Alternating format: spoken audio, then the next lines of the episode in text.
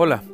Con la apertura de la economía a consecuencia del cambio de color amarillo en el semáforo epidemiológico, es previsible que exista en los próximos meses un crecimiento económico. No es mágico, ya que muchos de los negocios por fin y después de tanto tiempo podrán abrirse y finalmente empezar a tener algo de ingresos. Y por supuesto, la contratación, aunque sea temporal, de personal para atender la demanda que se presenta.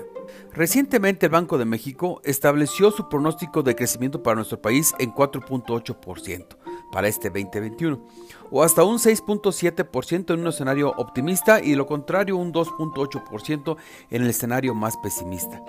Y partiendo de que el crecimiento económico que se mide a través del PIB y que este a su vez es la suma del consumo, la inversión, los gastos del gobierno y la balanza comercial, es un hecho de que se requiere para su crecimiento de cierta ayuda por parte de los diferentes actores de la economía.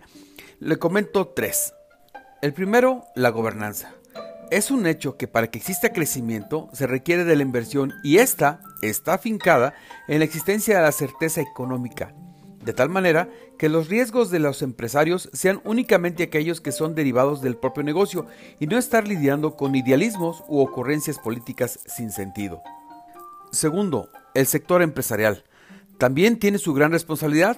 La empresa debe estar ajustando continuamente sus estándares de utilidades esperadas y en estos momentos aún más. Es dejar de tener una visión cortoplacista, es pensar en la permanencia de la empresa en el tiempo, no solamente la colocación y venta de artículos o bien mantener la planta productiva.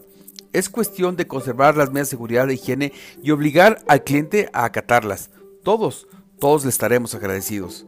Y la tercera, los consumidores. Si bien tenemos una necesidad de salir, sería momento de hacerlo con prudencia y sobre todo con las medidas que nos han dictado las autoridades sanitarias. Pero además, en el ámbito de nuestro trabajo, lo correcto es cuidarlo y tratar de generar más con lo menos. El tiempo, el tiempo nos lo va a agradecer.